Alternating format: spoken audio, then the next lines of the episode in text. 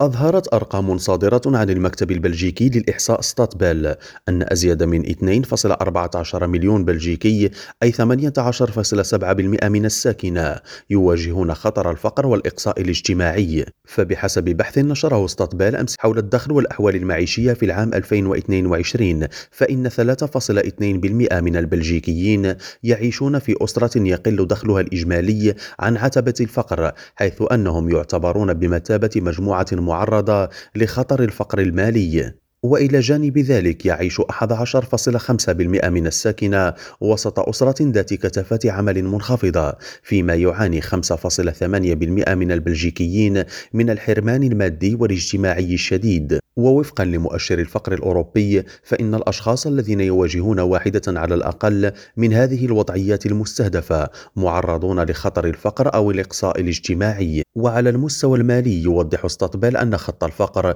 يقدر ب 1366 يورو بالنسبة للفرد و 2868 يورو شهريا لأسرة مؤلفة من شخصين بالغين وطفلين. ومع ذلك تخفي الأرقام الوطنية تباينات إقليمية كبرى فبالنسبة لكل من المؤشرات الرئيسية فإن الوضع يعد أكثر استفحالا في جهة بروكسل العاصمة وأقل حدة في الجهة الفلامانية بينما تقع الجهة الوالونية بينهما لكنها لا تزال تسجل مستويات فقر أعلى من المستوى الوطني.